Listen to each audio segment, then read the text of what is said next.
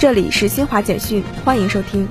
近日，受强降雨影响，汉江流域发生较大涨水过程。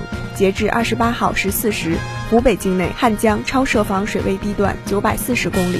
湖北省防汛抗旱指挥部二十九号八时将汉江流域防汛四级应急响应调整至三级应急响应。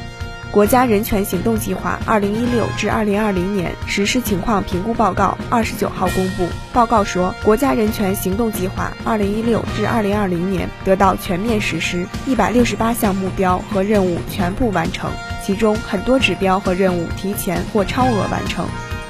日本自民党总裁选举二十九号在东京举行，日本前外务大臣岸田文雄以明显优势胜出，成功当选自民党第二十七任总裁。按惯例，他将接替菅义伟出任首相职务。以上由新华社记者为您报道。